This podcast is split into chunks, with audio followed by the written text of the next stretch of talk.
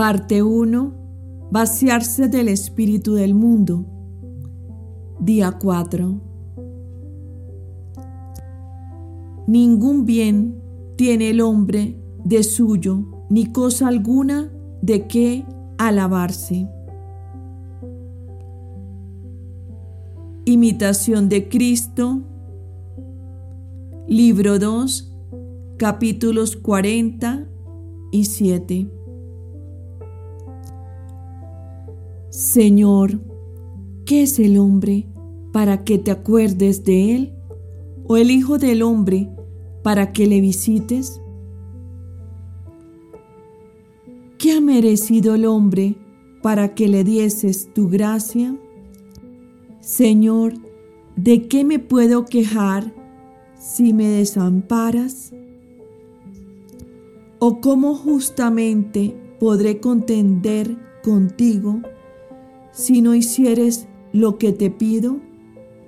Por cierto, una cosa puedo yo pensar y decir con verdad. Nada soy, Señor, nada puedo Nada bueno tengo de mí, mas en todo me hallo vacío y camino siempre a la nada.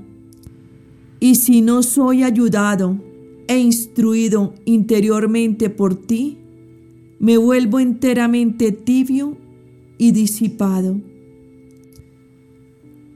Mas tú, Señor, eres siempre el mismo y permaneces eternamente siempre bueno, justo y santo, haciendo todas las cosas bien, justas y santamente, y ordenándolas con sabiduría.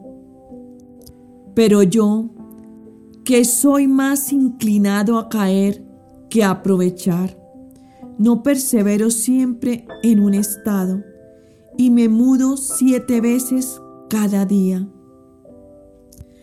mas luego me va mejor cuando te dignas a alargarme tu mano auxiliadora, porque tú solo, sin humano favor, me puedes socorrer y fortalecer, de manera que no se mude más mi semblante, sino que a ti solo se convierta y en ti descanse mi corazón.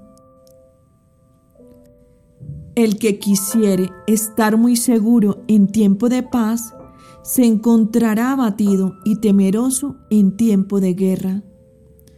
Si supieses permanecer siempre humilde y pequeño para contigo, y morar o regir bien tu espíritu, no caerías tan presto en peligro ni pecado.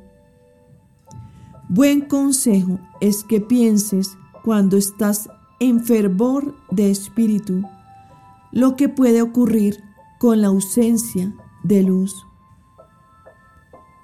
Te invito a realizar las oraciones que corresponden a la parte 1, las meditaciones entre los días 1 al 12.